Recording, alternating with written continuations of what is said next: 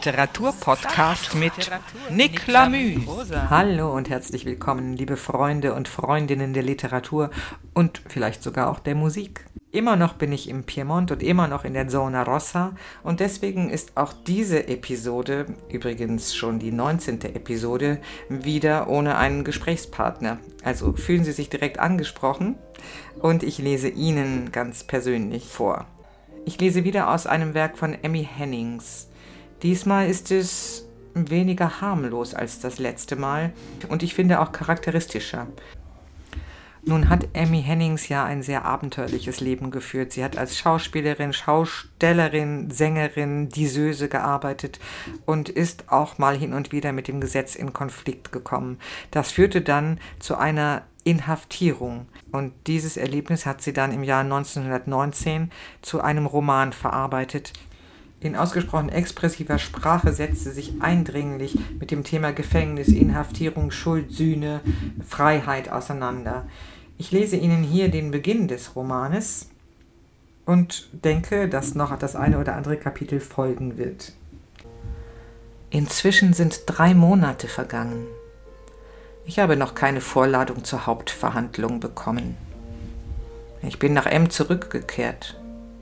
Ich wage nicht, ein Engagement im Ausland anzunehmen. Ich bin besorgt, meine eventuelle Verurteilung könnte eine sofortige Entlassung aus dem Engagement zur Folge haben. Ich halte meine Angelegenheit geheim. Warum?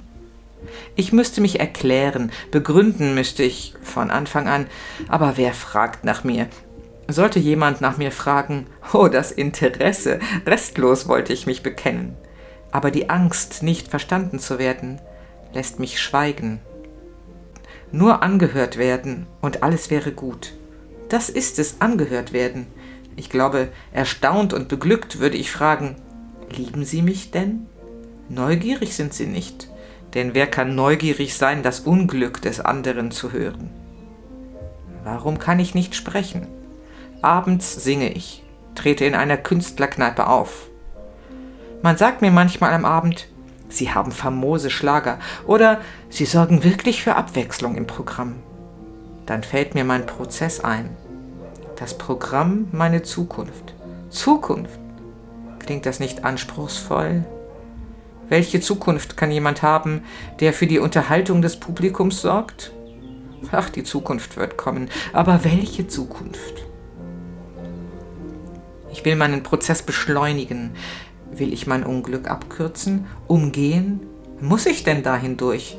Gelingt mir keine Schiebung? Ich möchte mein Leben wohl arrangieren nach meinem Gefallen. Ich versuche, und ich schreibe an das königliche Amtsgericht folgenden Brief. Sehr geehrter Herr, da ich für vier Wochen nach Paris reisen möchte, bitte ich Sie höflichst, mir mitzuteilen, ob es nicht möglich ist, die Verhandlung entweder in diesen Tagen oder nach meiner Zurückkunft aus Frankreich anzusetzen. Dankbar wäre ich Ihnen für baldige Antwort mit vorzüglicher Hochachtung und so weiter. Ich hoffe, dass ich jetzt alles gut erledigt habe. Habe ich nicht einen Weg gefunden, meinen Prozess zu beschleunigen oder hinauszuschieben? Die verzwickte Situation bestimmt meine Handlungen, scheint mir, nicht ich. Gleichviel, ich werde meine Sachen packen. Ich werde nach Paris fahren. Etwas passt mir nicht. Dass ich immer wegfahre, wenn mir etwas nicht passt. Ich habe ein Telegramm bekommen, nächste Woche werde ich in Paris erwartet. Es vergehen zwei Tage. Ich bin müde vor Aufregung. Vielleicht habe ich Reisefieber, aber das ist gleichgültig. Warum sollte ich kein Reisefieber haben? Ich bleibe zu Bett, da kann mir wohl nichts passieren, denke ich. Es ist acht Uhr früh, es klopft. Ob ich die Türe wohl verschlossen habe? Soll ich aufstehen, um nachzusehen?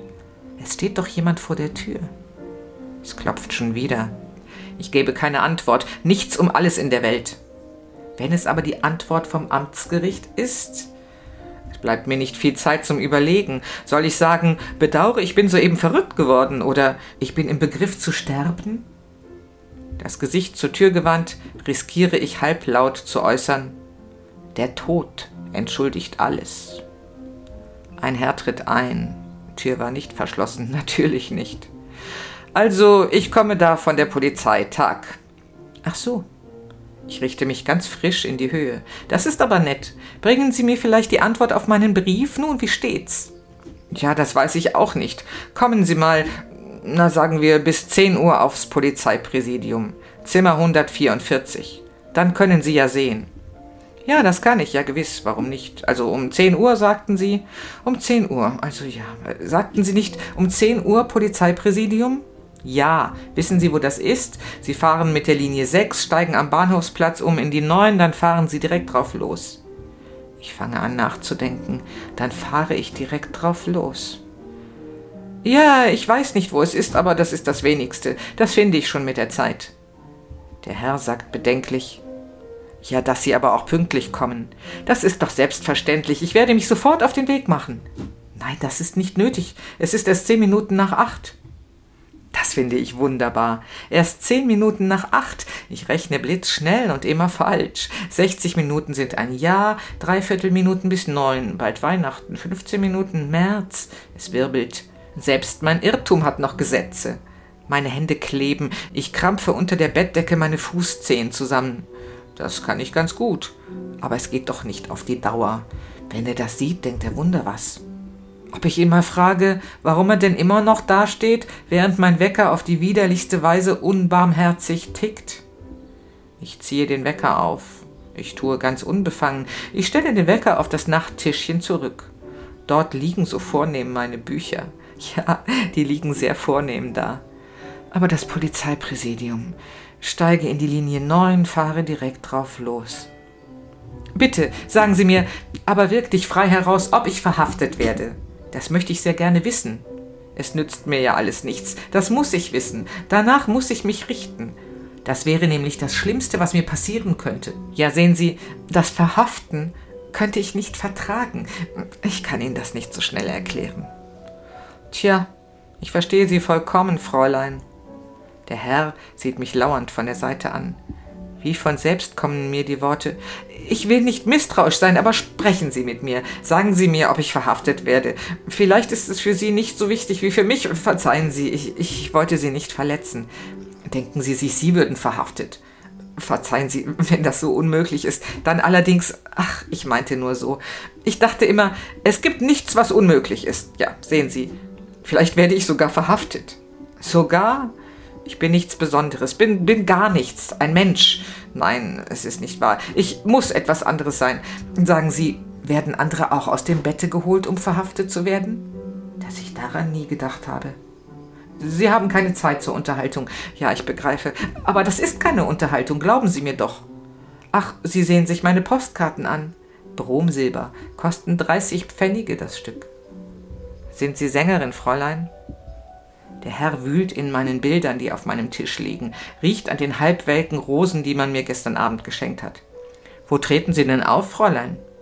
Er setzt sich und kreuzt dabei die Beine. Es kribbelt mir in den Fingerspitzen. Wo ich auftrete, ach, ich weiß gar nichts. Verzeihen Sie, ist das nicht alles gleichgültig, überflüssig? Wird man mich heute früh verhaften? Bitte, sagen Sie es gleich auf der Stelle. Der Herr blättert in einem Buch, sagt, indem er mich ansieht, langsam, Warum sollten sie denn verhaftet werden? Ja, ich weiß ja auch nicht. Dann steht er plötzlich auf, wendet sich zum Gehen. Also Sie werden nicht verhaftet, Fräulein. Davon ist gar nicht die Rede. Ach, warum haben Sie das nicht gleich gesagt? Ja, sieht man's doch. Ich muss lächeln. Ich hatte schon Angst. Angst hatte ich. Der Herr lächelt auch. So, so. Ja, Angst hatte ich, aber jetzt ist alles gut. Ich werde pünktlich kommen, freilich. Und vielen Dank. Dann kleide ich mich rasch an. Kaum habe ich meine Toilette beendet, klopft es schon wieder. Ein Herr tritt ein, gesprenkelter Schnurrbart, beleibt, derber Anzug, solider Regenschirm aufgerollt, als wolle der Herr eine Landpartie machen. Er grüßt eilig, wendet stumm den Rockaufschlag und zeigt eine dort befestigte Marke. Ich halte den Herrn für das Mitglied eines geheimen Bundes, das an die falsche Adresse geraten ist. Ich sage, Sie irren sich wohl.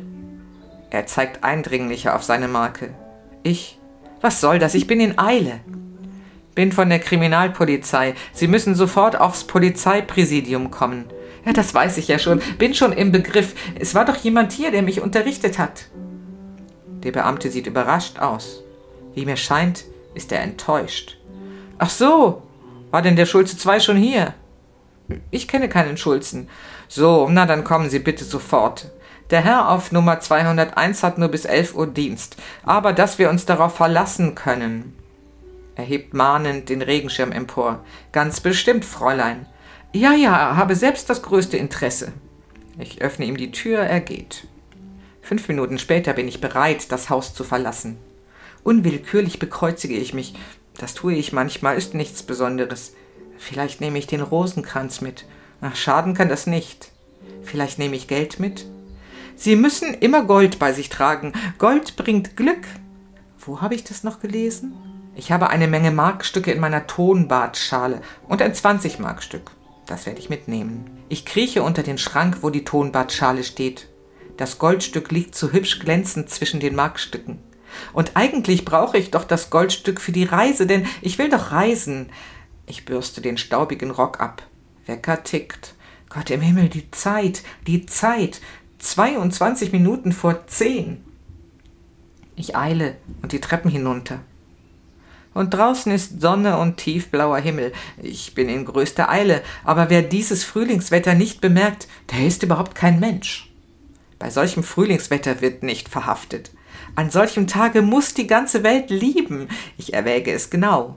Und um der Sonne willen, weil der Himmel so wunderbar blau ist, um des Himmels willen, um Himmels willen. Auto, schnell, Polizeipräsidium. Ach, das ist schön, Auto zu fahren. Und das erste Grün der Bäume, wie freundlich sieht alles aus, klar und hell, so hell, das muss jeden Menschen verführen. Wie wäre es möglich, sich nicht zu lieben bei solchem Wetter und so brennend zu lieben, dass es bis über die Regenzeit anhält? Entweder liebt man sich oder man liebt sich nicht. Halbe Sachen gibt's überhaupt nicht.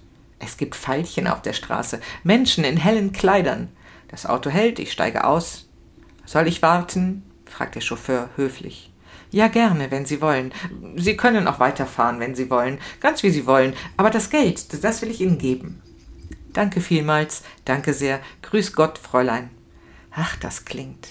Grüß Sie auch Gott. Dieu! Und fliege die sonnenbestrahlte Freitreppe hinan. Ach, das saubere Haus, alles gefällt mir, alles entzückt mich.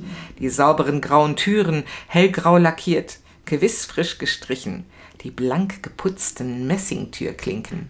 Wer das wohl alles beaufsichtigt, damit alles so adrett bleibt? In meiner Pension ist doch alles so schmuggelig. Hier sich ein Zimmer mieten.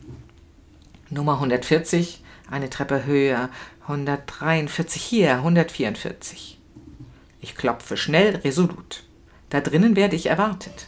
Ein Schreibstuben herein hat so beschäftigt geklungen. Gleichviel, ich öffne. Ein sonniges, sauberes Büro, hohe Fenster und diese Ordnung, unendlich viele Fächer an den Wänden, helles Holz, Bücherregale, viele. Und dabei diese Ordnung, staunenswert. Äh, habe ich eigentlich schon gegrüßt? Da sitzt ein Herr ganz geduckt am Schreibtisch. Er steht nicht von seiner Arbeit auf. Guten Morgen. Tag, Sie wünschen. Sie haben gebeten zu kommen. H. ist mein Name. So, na, dann können Sie sich einen Augenblick setzen. Danke sehr. Der Herr schreibt noch eine Weile weiter, dann besinnt er sich, sucht auf dem Schreibtisch einher und holt einen Brief aus einer reichlich gefüllten Mappe. Haben Sie diesen Brief geschrieben? Ich erkenne meine Handschrift, freudig erregt. Jetzt geht doch etwas vorwärts.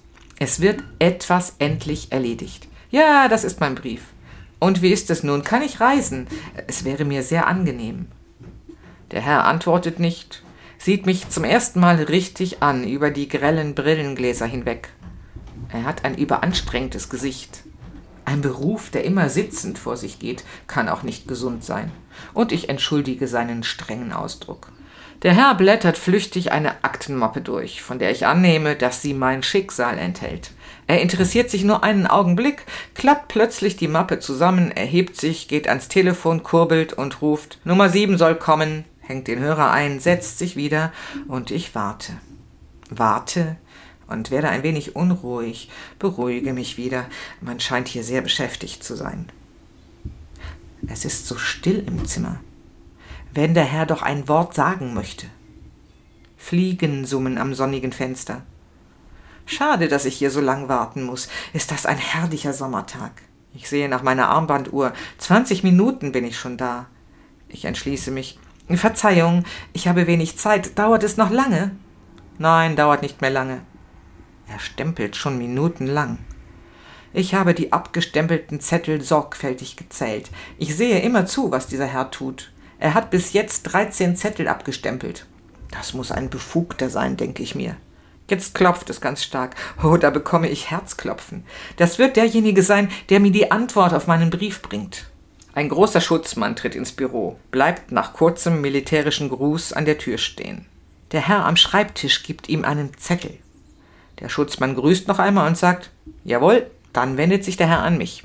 Also, Sie sind verhaftet. Ah, wegen Fluchtverdachts. Jetzt können Sie mit dem Herrn gehen.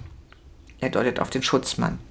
Ich kann mit dem Herrn gehen und verhaftet? Was ist das? Das kann nicht stimmen. Das ist ein Irrtum, das muss ein Irrtum sein. Wohin wird mich dieser Herr führen? Ich bekomme keine Antwort auf meine Frage. Oder doch? Machen Sie keine Umstände, Sie sind wegen Fluchtverdachts verhaftet. Wer ich? Ich bin doch nicht fluchtverdächtig. Weiß Gott, Sie tun mir Unrecht. Wie kann man nur so etwas sagen? Äh, es tut mir leid, aber das muss ich doch sagen.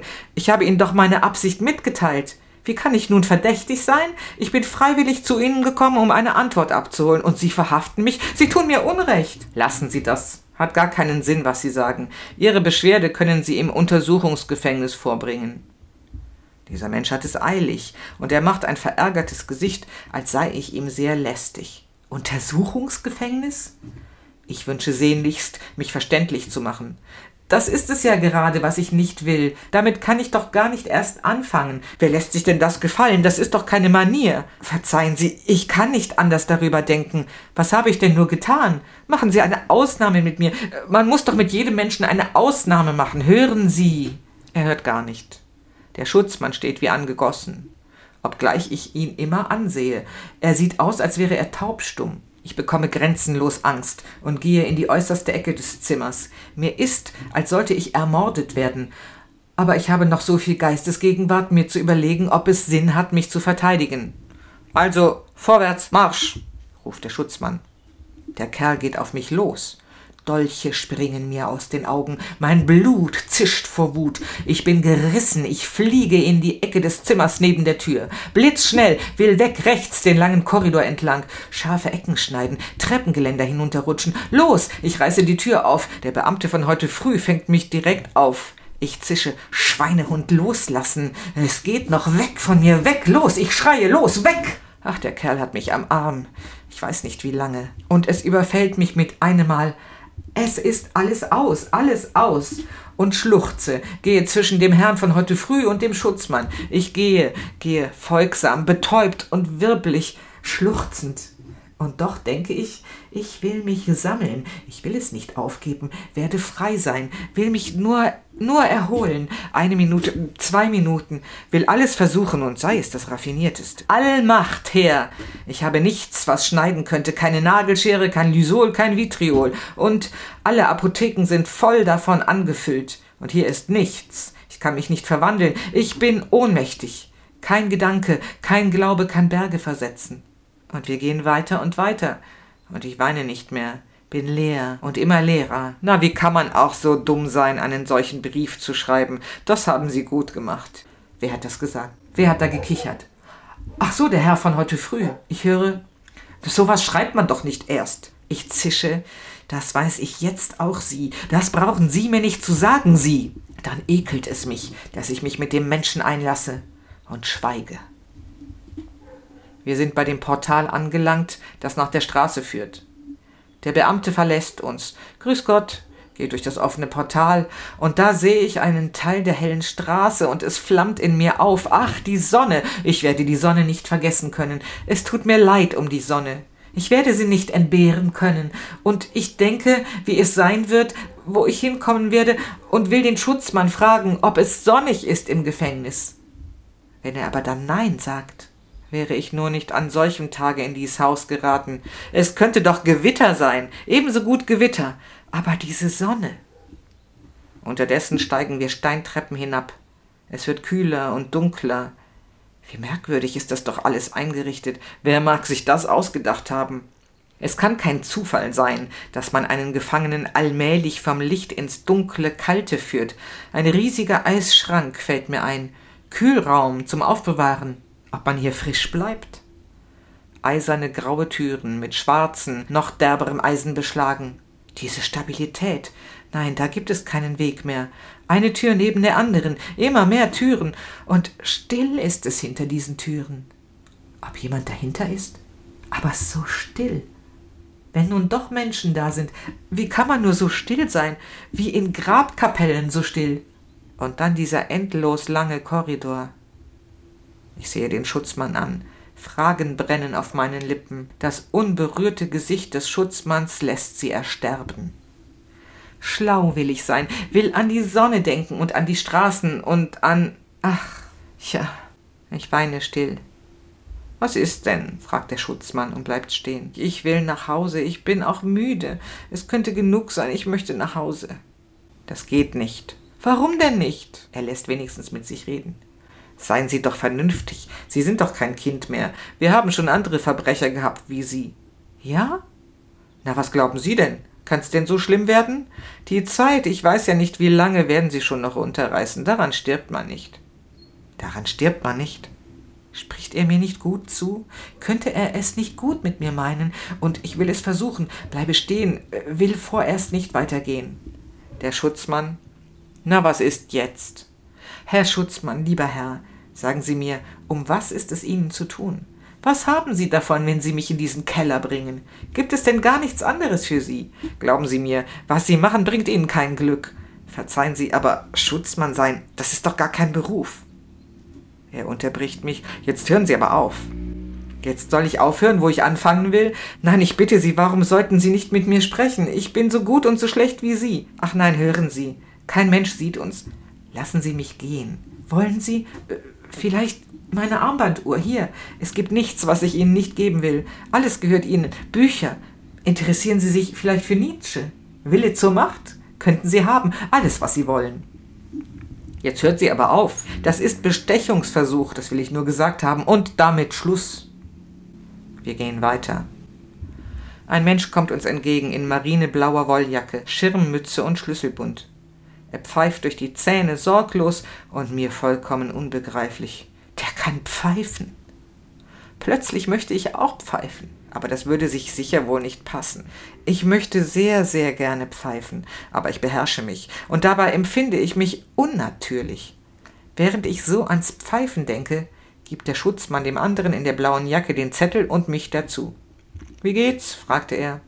So, so, es wäre besser zu fahren, sagt der blaue Mann. Der ist ganz nett. Der Schutzmann lässt uns allein. Ich wende mich diesem neuen Menschen zu. Er sieht gemütlich aus, als fühle er sich zu Hause. Haben Sie schon zu Mittag gegessen, Fräulein? Ach, ich weiß gar nichts mehr. Was ist Mittagessen? Klipp und klar raus will ich, weiter gar nichts. Der lacht. Na, dann beruhigen Sie sich mal. Und schließt die Tür auf, vor der er gerade steht. So, da ist Gesellschaft. Ein schmaler Raum, etwas Weibliches hockt auf einem Holzbrett, das Gesicht im Schoß vergraben. Gefaltete, schmutzige Hände halten hochgezogene Beine eng umschlungen. Der unerwartete Anblick lässt mich den blauen Mann ganz vergessen. Und als ich mich plötzlich umwende zur Tür, eisern, ohne Griff, gibt sie nicht nach. Ich stemme meine beiden Hände gegen die Tür, tobe und trommle. Das gibt nicht nach. Das gibt nicht nach. Das Mädchen auf dem Holzbrett hebt ein ungewaschenes Gesicht empor, streicht sich die gelben Franzen aus der Stirn und lässt den Kopf wieder sinken. Ich setze mich zu ihr auf die Bank, schaue ihr ins Gesicht. Wie lange sind Sie schon da? Seit gestern Nachmittag, sagt sie. Punkt fünf Uhr bin ich eingeliefert worden. Und das lassen Sie sich gefallen? Sie ist sehr erstaunt. Ja, was soll ich denn machen? Sie haben sich's doch auch gefallen lassen. Ja, das ist wahr, ich tobe in der Zelle auf und ab, dass ich mir das gefallen lasse. Sie haben recht. Ja, aber hören Sie mal. Ich setze mich wieder zu ihr hin. Hören Sie, das geht doch nicht. Das dürfen wir uns doch gar nicht gefallen lassen. Wir beleidigen uns ja selbst. Bleibt das denn so?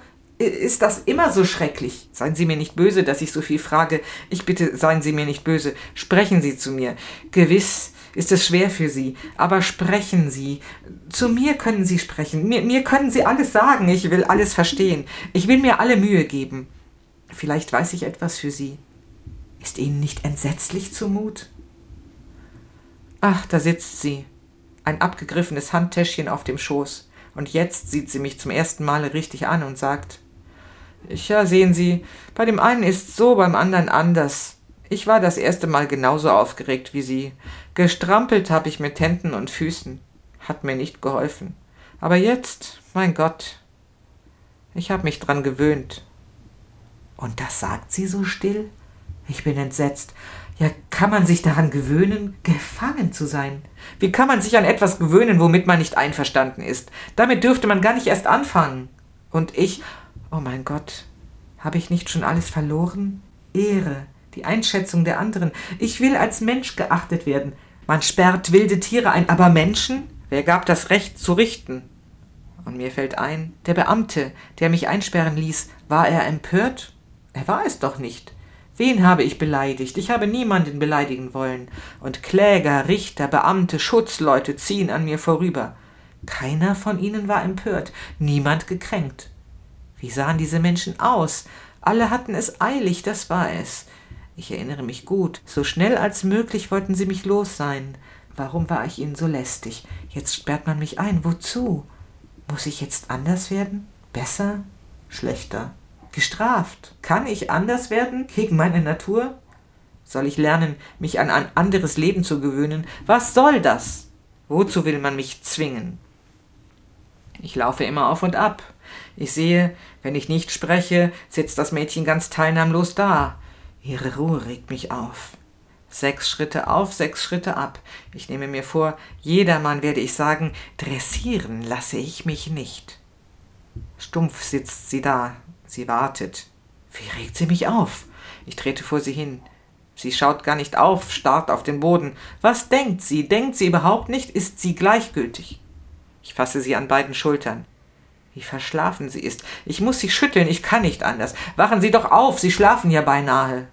Der Polizeiwagen fährt erst um halb vier, gähnt sie. Man hört ihn vorfahren, wenn er in den Hof kommt. So lange könnten wir schlafen. Legen Sie sich doch auch hin.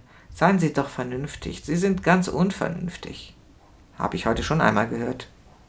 Ist es vielleicht vernünftig, wenn ich mich an dieses Loch gewöhne? Wie soll ich wissen, ob ich vernünftig bin? In diesem Hause werfe ich die Vernunft an die Wand. Hier fliegt jede Vernunft weg, die vernünftigste Vernunft. Was ist das überhaupt? Totschlagen kann man mich, und ich werde nicht wissen, was Vernunft ist. Ist es vernünftig, wenn ich ruhig alles mit mir geschehen lasse? Was sind das für Menschen, die dieses Haus führen? Ich habe gar kein Vertrauen, denn man hat mich überlistet, man hat mich hierher gelockt, auf die heimtückischste Weise. Warum ging man so raffiniert mit mir vor? Die sind nicht unschuldig, die haben ein schlechtes Gewissen, die haben sich's leicht gemacht, schießen mich einfach ein.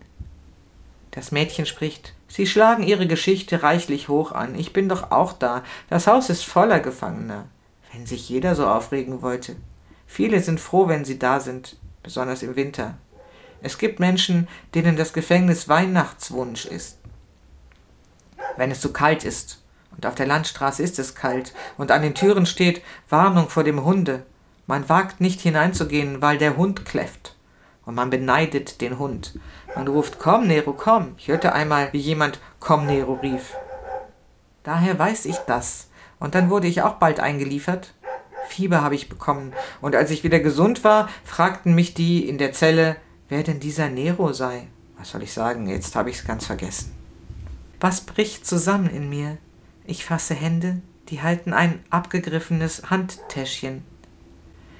Wäre ich ihnen doch begegnet. Wir sitzen nebeneinander, ganz dicht beisammen. Sie sieht mich an. Ach, die armen Augen tränen und lächeln. Ich wäre Ihnen gerne begegnet, Fräulein. Das ist gut. Sie lächelt. Jetzt ist es gut, nicht? Ich, ich weiß nicht. Weiß nicht, ob es gut ist. Sie sind gut. Sie sind über alles gut. Weinen schüttelt mich. Beruhigen Sie sich doch. Sie streichelt mich und Sie haben so hübsche Haare. Ich kann nicht vergessen, ich behalte alles, weiß noch alles. Ich kann nicht anfangen mit dem Vergessen. Nicht einen Gendarmen auf der Landstraße. Ich kenne die Straße. Ich ging einmal in Schlesien ging ich. Kennen Sie Schlesien? Im Herbst war es. Raben flogen über die Felder. Ich gehe so gern. Immer weiter. Auch wenn es regnet, gehe ich gerne. Ich war bei einem Wandertheater engagiert. Denken Sie, Wandertheater. Ich kann leben von dem Wort Wandertheater. Wandertheater ist für mich alles. Wenn man Theater spielt, ist alles anders. Das können Sie sich wohl denken, nicht? Man kann leben und sterben und am anderen Tag lebt man wieder und anders. Ich lebe so gern. Was sage ich? Wer lebt nicht gern? Wissen Sie, dass man spielen kann, wie man leben möchte? Wie soll ich Ihnen sagen? Ich spielte immer, was ich ersehnte, spielte mir mein Ideal, spielte so lange und alles wurde Wahrheit. Nur darf man nicht umkippen. Das gibt es nämlich auch. Aber ich war routiniert, ziemlich. Wir spielten ein Stück, das hatten wir uns alle selbst ausgedacht. Nein, ausgedacht ist nicht das richtige Wort. Es kam so von selbst. Wir hielten zusammen. Wir machten schlechte Geschäfte, sehr schlechte Geschäfte. Im Hochsommer auf den Dörfern. Kein Klassiker zog die Bauern ins Theater. Kennen Sie Romeo und Julia? Nicht? Das zog nämlich auch nicht. Ich spielte den Pagen, der in der Gruft die Julia beschützt, die Leiche der Julia, das wollte ich nicht erzählen. Wir hielten zusammen, sagte ich nicht wahr? Das fing an, wie es uns sehr schlecht ging. Es hätte ja auch früher anfangen können, das Zusammenhalten. Also von dem ausgedachten Stück wollte ich noch sagen, das war improvisiert. Zwei oder drei Menschen saßen im Theater. Zuerst sollen sechs da gewesen sein, denn es war drei Mark in der Kasse, und es musste also gespielt werden. Wir haben fantasiert. Einige nennen das Schwimmen, wenn man eine Rolle nicht gelernt hat, wenn man aus dem Stegreif spricht. Wir verzichteten auf das Stück. Da wurden wir die verzweifelte Stegreiftruppe. Ach, es ist alles nicht wahr, was ich sage. Ich weiß nicht, warum ich überhaupt spreche, aber mir ist so eigen zumut. Begreifen Sie mich? Verlassen Sie mich nicht mehr. Könnten Sie doch bei mir bleiben. Wir wollen uns verständigen. Geben Sie mir Ihre Hand. Wir verstehen uns nicht mit dem Kopf. Damit brauchen wir nicht erst zu beginnen. Ich halte Ihre Hand und daran glaube ich. Nichts lässt sich denken. Ich habe meinen Kopf verloren. Man war so gewaltsam heute. Mit Gewalt lässt man sich nicht überzeugen, nicht wahr? Es kann nicht gut sein, dass wir hier sind. Man hat mich nicht überzeugen können, dass man es gut mit uns meint. Das Brutale kann mich nicht bezaubern. Ich bin misstrauisch geworden gegen diese Menschen, die uns hier eingesperrt haben. Ich erwarte das Schlimmste, denn sollten sie nicht gründlich sein, wenn sie böse sind? Böse ist böse. Wir aber müssen zusammenhalten. Wir sind gleichgestellt. Es geht ihnen doch wie mir, und sie sind ein Mensch und ich bin ein Mensch. Warum sollten wir uns nicht verstehen?